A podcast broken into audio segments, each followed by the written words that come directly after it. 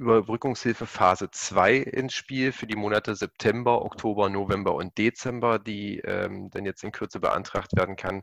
Dort reichen 30 Prozent Umsatzeinbruch aus, weil es auch da ähm, viele Proteste gab, dass ein Umsatzeinbruch von 40 Prozent, äh, 40 Prozent schon eklatant ist und äh, 30 Prozent aber ebenfalls schon ziemlich schlimm sind. Ähm, und die, alle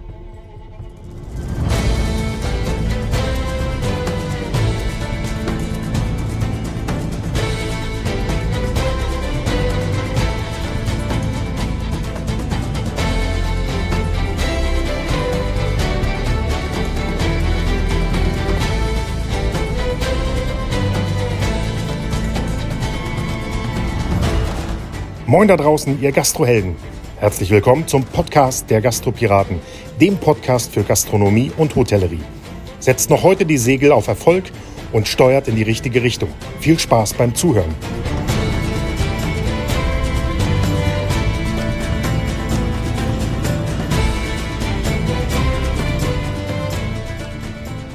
Moin da draußen, ihr Gastrohelden.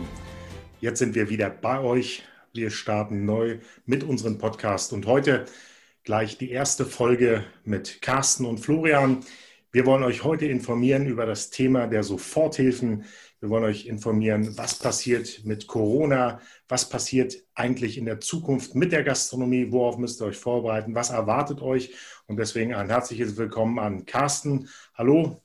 Hallo und auch hallo ihr da draußen. Hallo Florian, hallo René. Und genau auch an Florian. Schön, dass du dir die Zeit genommen hast, dass wir die Leute da draußen mal ein bisschen informieren können.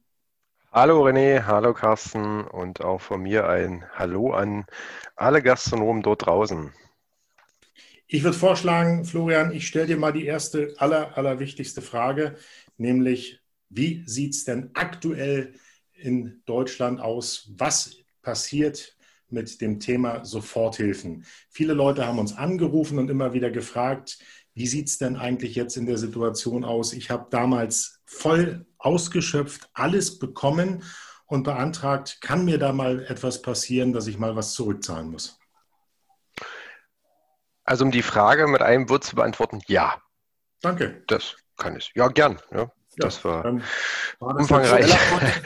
Schneller, ja. Podcast, schnelle Nummer, wir verabschieden uns. Nein, okay, wenn du jetzt sagst, ja, äh, was genau kann denn passieren und unter welchen Voraussetzungen?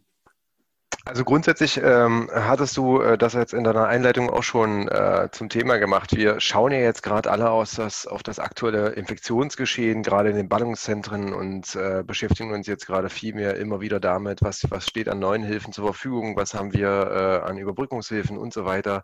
Ähm, äh, da ein schöner Rückblick jetzt einfach mal auf die Corona-Soforthilfe, weil uns erreichen wirklich täglich, wie du schon sagst, die, die Anrufe und ähm, was passiert jetzt mit den ausgezahlten Soforthilfen? Wer prüft das? Also der Reihe nach, es prüft der Landesrechnungshof. Die Landesrechnungshofe wurden aufgefordert, jetzt peu à peu äh, die Corona-Soforthilfeanträge aus März, April diesen Jahres und Mai, äh, die ja da eingegangen sind, ähm, zu prüfen.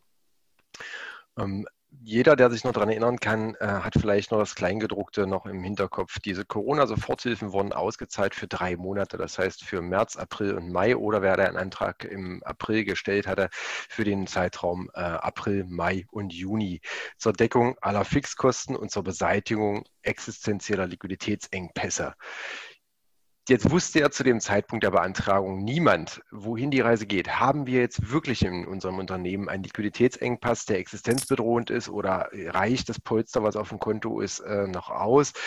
Und ähm, eigentlich haben sich fast alle dazu entschieden, ähm, ja doch erst mal zu beantragen und dann mal schauen, äh, wie es wird. Und dabei war natürlich ähm, jetzt nicht jedes Unternehmen in vollem Umfang antragsberechtigt. Auch wenn die Antragsberechtigung grundsätzlich erstmal ein bisschen schwammig formuliert war, äh, weil Umsatzeinbrüche hatte jeder Gastronom da draußen, hatte auch jeder Friseurladen da draußen. Ähm, jetzt ist die Frage, wie hoch waren die tatsächlich? Ähm, die ersten Prüfwellen kamen jetzt aus NRW. Da, da wurde also im Endeffekt die jeder, der äh, seine E-Mail-Adresse hinterlassen hatte und auch musste ja zum Antragsverfahren jetzt angemeldet, äh, in einer Rundmail mit einem Schreiben im Anhang beziehungsweise einem Erklärungsbogen im Anhang.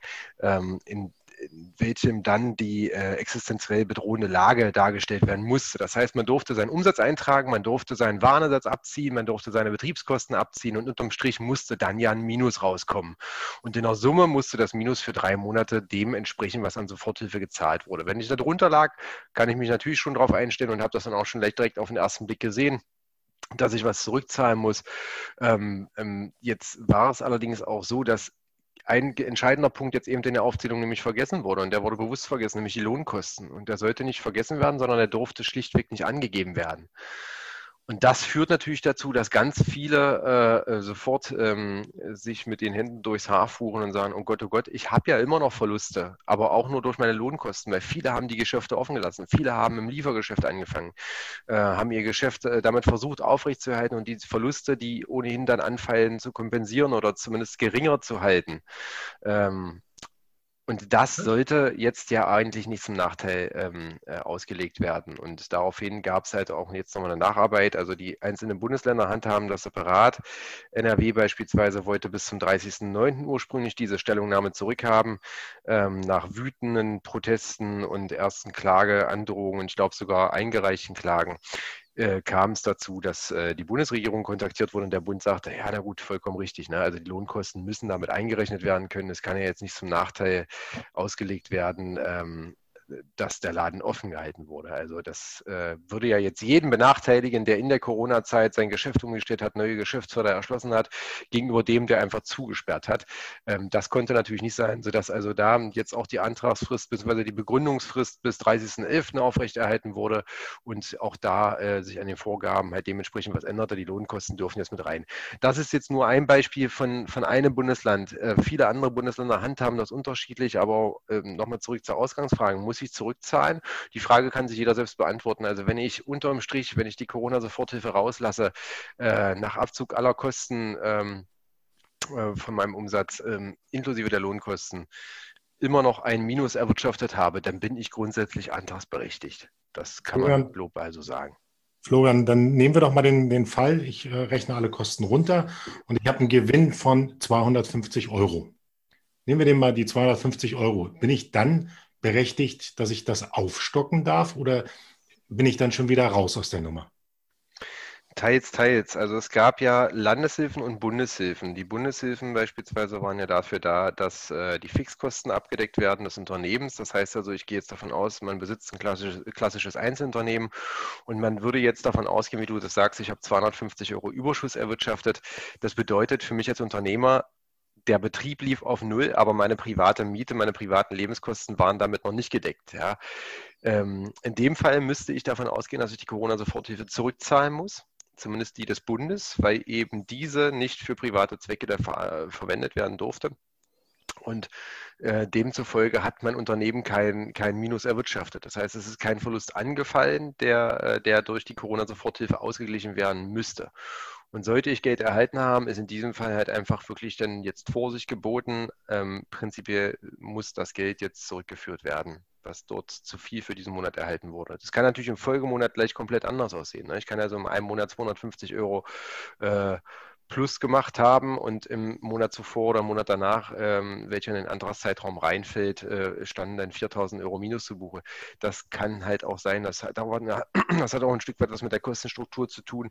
Ähm, viele beispielsweise, ähm, hatte ich jetzt auch gelesen, mussten ja anhand äh, der, der Vorgaben Plexiglaswände anschaffen, mussten äh, jetzt, wenn wir in, in die Gastronomie zurückblicken, äh, Einwegkarten drucken lassen. Das heißt also, ähm, die, die mussten ja sofort vernichtet werden Kreditkarten, teilweise, wenn es Papierkarten waren.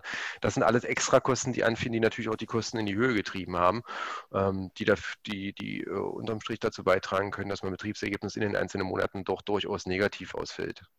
Was ja nicht positiv ist. Und äh, wenn es ein Euro im Minus ist, würde dieser Euro reichen, um die Soforthilfen nicht rückzuzahlen? Zumindest hätte ich dann einen Euro Anspruch auf diese Soforthilfe. Die Soforthilfe wurde ja ausgezahlt als Zuschuss. Das heißt also, ich musste ja mit meinem Unternehmen prognostizieren, wie viel Minus erwirtschafte ich denn? Was habe ich an Fixkosten? Und die Fixkosten bleiben ja meist unverändert und man sollte ja eine Prognose auch abgeben können, äh, wie viel Verlust erleide ich dann? Und das, daher ja auch die Staffelung äh, anhand der Mitarbeitergrößen. Also ähm, wenn mein Unternehmen ähm, fünf Mitarbeiter hatte, konnte ich eine Summe X Soforthilfe beantragen maximal. Fast alle haben ja den Maximalbetrag äh, in Anspruch genommen. Es gibt da allerdings auch wirklich krasse Fälle, muss man auch sagen, von Unternehmen, die äh, mit einer relativ schwachen Kostenstruktur ausgestattet waren, äh, mit einem angestellten Mitarbeiter vielleicht und die haben sofort die 9000 Euro beantragt. Also in den Fällen ist der Zweifel natürlich berechtigt, dass die tatsächlich durchlaufende Fixkosten in Höhe von 9.000 Euro oder zumindest Verluste monatlich äh, in der Höhe erzielt haben, dass 9.000 Euro gerechtfertigt gewesen wären. Ja, das ist äh, in den meisten Fällen halt eben nicht so. Und da äh, gab es auch in vielen Bundesländern, gerade in NRW und in Berlin, ähm, ja, ganz, ganz viele Anträge, die die volle ähm, Corona-Soforthilfe ausgeschöpft haben. Unberechtigterweise dann, wie sich dann später herausstellte. Carsten, wir haben uns ja vorhin mal darüber unterhalten, dass äh, bei dir eine Anfrage reinkam, das Thema Krankenschein, Krankheit ja. der Zeit der sozusagen der Kurzarbeit. Richtig, und zwar war das die Frage von einem äh, Kunden von uns, der hat ja seine Mitarbeiter auf Kurzarbeit gesetzt und da ist jetzt jemand krank geworden äh, und jetzt war die Frage, ja, an wen schicke ich dann jetzt bitte äh, meinen Krankenschein. Also Endlösung war für ihn dann erstmal, okay, ich habe jetzt den Krankenschein vom Mitarbeiter bekommen, ich leite den ein, mache mir meine Kopie für meine eigenen Unterlagen und leite dann weiter an das entsprechend zuständige Amt. War das richtig? War das falsch? Das kommt darauf an, äh, womit die Krankheit begründet wurde. Also Krankenschein, nehme ich mal an, ist jetzt keine Covid-Erkrankung. Das heißt also, der wird nee. vielleicht ähm, einfach schlichtweg was anderes gehabt haben. Ähm, in dem Fall ist es tatsächlich so, dass Krankheit vor Kurzarbeit geht. Das heißt, der Arbeitgeber ist entgeltzahlungspflichtig, ähm, entgeltvorzahlungspflichtig. Und es bedeutet halt, dass der Arbeitgeber für den Krankenschreibungszeitraum das Entgelt weiter fortzahlen muss und kriegt dann die Erstattung dementsprechend von der Krankenkasse wieder. Ähm, es sind ja zwei unterschiedliche Stellen. Ne? Also Kurzarbeit kommt ja von der mhm. Bundesagentur, äh, das Kranken äh, die, die Lohnfortzahlung kann bei der Krankenkasse beantragt werden. Und in dem Fall kriegt den Krankenschein, um die Frage zu beantworten, der Arbeitgeber, der beantragt die Lohnfortzahlung ganz normal, als ob der Mitarbeiter ähm, im normalen Dienstverhältnis halt auch krank werden würde.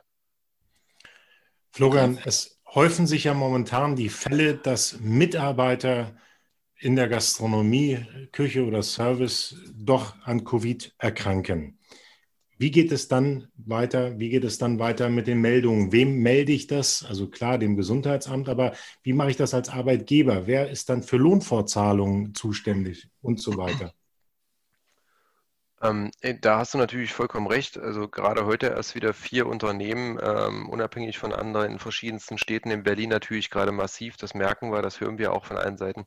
Ähm, die Lohnfortzahlung in diesem Fall ähm, kommt ja dann nicht ähm, von, von irgendeiner ähm, Bundesagentur für Arbeit beispielsweise oder von den Krankenkassen, sondern diesmal wird die Quarantäne angeordnet im Covid-Fall. Das heißt also, das ist ein Fall für, durch Infektionsschutzgesetz für die einzelnen ähm, Landesämter. Der Arbeitgeber muss den Lohn wie bei der Krankheit weiterhin fortzahlen an den Arbeitnehmer und kann sich dann bei der zuständigen Landesbehörde, beim Landesverwaltungsamt, ähm, das Geld ähm, zurückholen für diese Entgeltfortzahlung.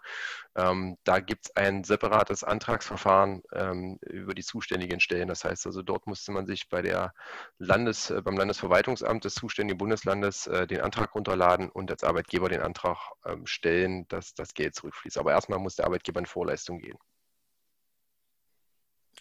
Was passiert mit, äh, ich sag mal, in dem Fall, dass jetzt mehrere Mitarbeiter auf einmal Covid-positiv sind und ich meinen Geschäftsbetrieb nicht mehr aufrechterhalten kann? Oder äh, ich sag mal, wie, wie gehe ich dann damit um? Weil Versicherungen, das Thema hatten wir anfangs von Covid, die haben sich ja nicht so verhalten, wie wir uns das alle gewünscht hätten und äh, haben ja wenig Geld gezahlt und wenig Entschädigung. Was mache ich dann in dem Fall? Also wenn es jetzt mehrere Mitarbeiter betrifft, das habe ich jetzt richtig verstanden. Das heißt, ich, genau. muss, ich müsste meinen mein Betrieb prinzipiell ähm, jetzt in Kürze schließen, weil ich halt einfach auch keine Mitarbeiter mehr habe, die den Betrieb ausführen können, weil ja halt irgendwo alle infiziert sind. Ja, ja in dem Fall ähm, muss der Betrieb dann halt dementsprechend eingestellt werden und äh, in der Regel ist es ja dann auch so, dass der Arbeitgeber, also sprich ich als Unternehmer, ja ebenfalls wahrscheinlich in Quarantäne versetzt werden würde. Ähm, somit besteht für alle ein Antrags, ähm, ja, eine Antragsberechtigung. Also ich muss meine meine Mitarbeiter weiterhin fortzahlen, ja, ähm, hole mir dann für die das Geld vom Landesverwaltungsamt zurück und ich selber als Unternehmer habe ebenfalls eine Antragsberechtigung. Ich kann also ebenfalls einen Antrag auf Entgeltausfall stellen beim zuständigen Landesverwaltungsamt. Ähm, muss halt bloß einfach ein paar äh, unterschiedliche Unterlagen dort einreichen als für meine Arbeitnehmer. Also als Unternehmer müsste ich dann beispielsweise mein Einkommen darlegen ähm, anhand meines Einkommensteuerbescheides. Das ist dann die Folge dessen.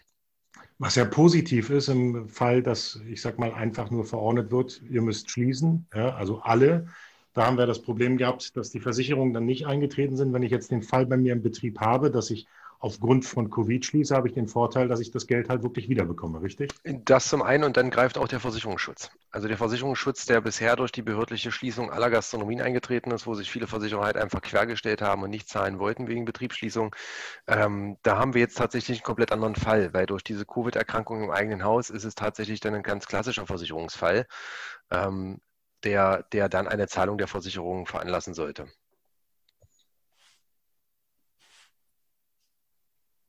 Ja, schön.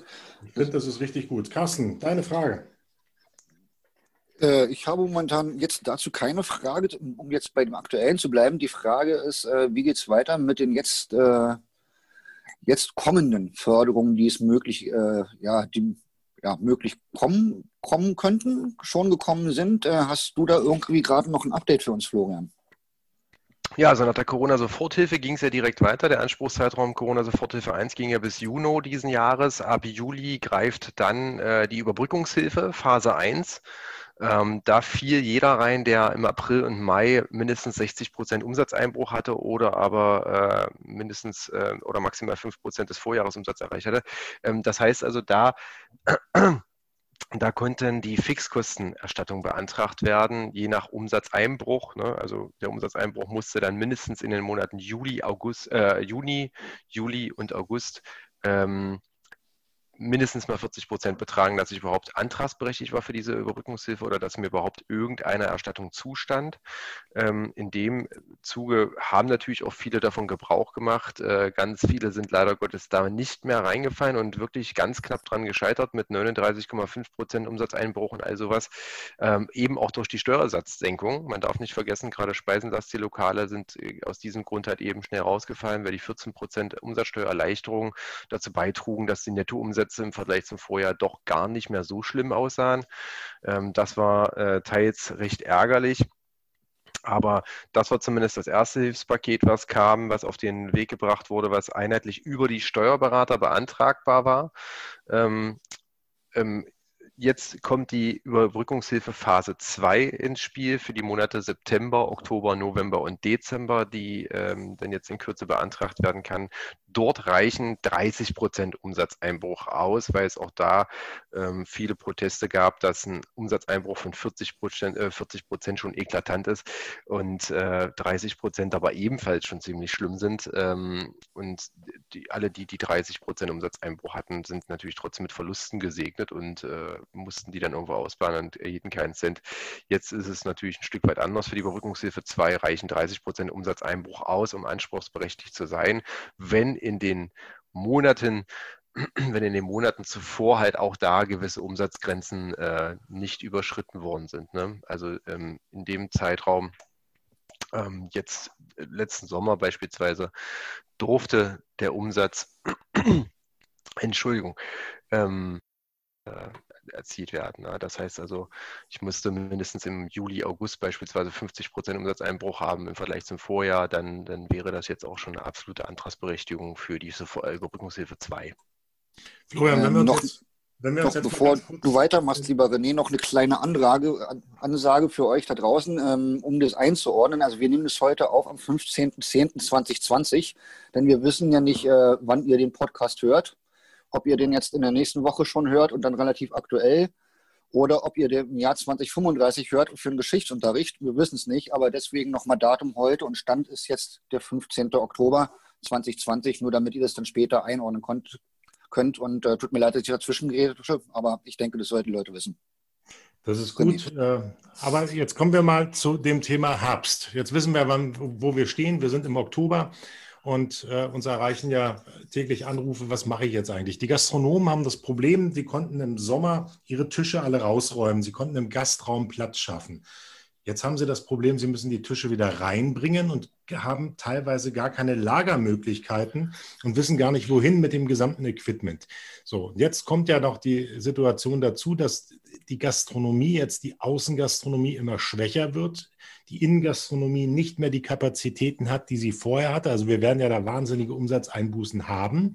Und als Allerschlimmstes ist ja, dass die Bevölkerung momentan, also die Menschen da draußen, man merkt es ja an dem Verhalten. Sie trauen sich nicht wirklich in die Gastronomie abends sich hineinzusetzen. Sie wollen lieber draußen sitzen, um, ich sag mal, die Maske äh, oder die Luft um sich herum äh, mehr zu genießen als in den äh, kleinen Innenräumen. Ähm, wenn wir jetzt mal die Prognose hochrechnen, dann müssten es doch eigentlich leider Gottes alle schaffen, 30 Prozent Umsatzeinbußen zu haben. Und ich hoffe, dass es nur 30 Prozent sind, weil meine Prognose ist, dass es höher sein wird. Ja, davon ist durchaus auszugehen. Ja. sicherlich richtig. Wobei wir ja auch bei uns im Kundenumfeld Leute hatten, die gesagt haben, äh, die haben umgesattelt auf Lieferservice und auf einmal mit dem Lieferservice wesentlich mehr Umsatz gemacht als früher.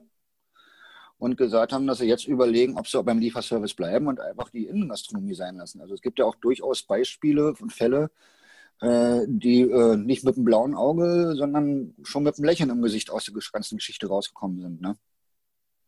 Das ist definitiv so, aber ich sag mal, das Klassische, wir reden ja von der klassischen Gastronomie und die sehe ich jetzt nicht als Lieferservice und wir reden ja von, ja. ich sag mal, 90 Prozent der Gastronomen, die zwar vielleicht einen Lieferservice zusätzlich haben, aber auch einen Gastraum haben, den sie nicht mehr so bespielen können. Und ich, ich sehe da, ich sag mal, echt wahnsinnige Probleme, weil wenn wir uns jetzt die Zukunft angucken. Die Zahlen steigen immer weiter und äh, wir müssen ja irgendwo, ich sag mal, auch an unsere Gäste appellieren, dass sie jetzt nicht mehr als Mickey Mouse und Donald Duck zu uns kommen, sondern wirklich sagen, wer sie sind, damit wir auch wirklich nicht mit, mit diesen Strafen leben, weil wir sind als Gastronomen ja schon eh gebeutelt. Und jetzt müssen wir einfach auch noch darauf achten, dass wir, ich sag mal, endlich auch verlässliche wirklich zuverlässliche ähm, Beschränkungen oder auch die Beschreibungen der Beschränkungen von den Behörden bekommen, damit wir überhaupt wissen, was wir machen dürfen. Weil viele Gastronomen, die, die anrufen, sagen, ja, ich habe eine Plexiglasscheibe. Darf ich die jetzt auf den Tisch stellen? Weil ich habe einen Vier-Meter-Tisch. Wenn ich den in die Mitte stelle, kann ich dann sozusagen auch die Parteien nebeneinander sitzen lassen? Jetzt frage ich mich natürlich, ja, ist das nur in der Mitte? Ich habe dann auch darum gebeten, schick mir mal ein Bild. Also die Leute verzweifeln ja, weil sie alle gar nicht wissen, was sie machen sollen. Und deswegen auch mein Appell an die Politik. Und ich weiß, dass uns auch der ein oder andere aus der Politik schon seit, äh, ja, seit ewigen Zeiten verfolgt und unsere Podcasts hört. Macht es doch einfach.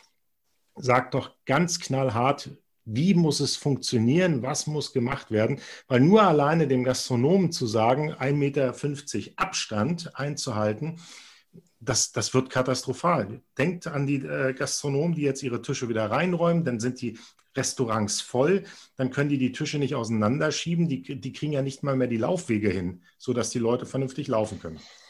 Also deswegen der Appell auch an die Politik, macht es einfach, macht es sicher, aber macht es einfach, sodass es jeder versteht. Wunderbar, so. äh, schönes Schlusswort. Genau. Nee. Halbe Stunde haben wir geschafft. Schlusswort ist da. Florian hat bestimmt noch was, was er loswerden will. Ja, also ich kann mich natürlich in erster Linie dem anschließen, was René auch sagt. Ich äh, teile das, was Carsten auch sagt. Ich stelle da auch fest, viele Gastronomen blühen im Liefergeschäft förmlich aus. Ähm, viele entdecken ihre Kreativität wieder aus der Not heraus, eine Tugend zu formen.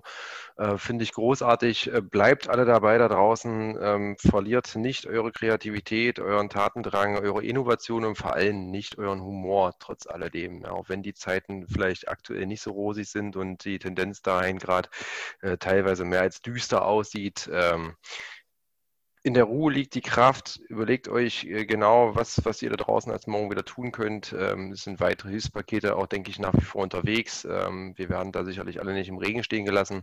Das zeigt auch diese Überbrückungshilfe 2, ähm, dass wir wahrscheinlich alle da mit einem blauen Auge rauskommen können. Und daher bleibt einfach zuversichtlich und gebt weiter Gas. Das habt ihr die letzten Jahre schon gemacht und das solltet ihr alle beibehalten. In diesem Sinne, haut eine Delle ins Gastro-Universum. Nicht vergessen, abonnieren. Gebt uns gerne auch eine Bewertung und schreibt, wenn ihr wollt, uns auch gerne E-Mail, was möchtet ihr in den nächsten Podcast hören. Euch eine gute Zeit da draußen. Bleibt eurem gastronomischen Traum treu. In diesem Sinne, vielen Dank fürs Zuhören. Habt einen schönen Abend oder schönen Tag. Ich weiß nicht, wann ihr es hört. Wolltest du jetzt nochmal das letzte Wort haben, ne?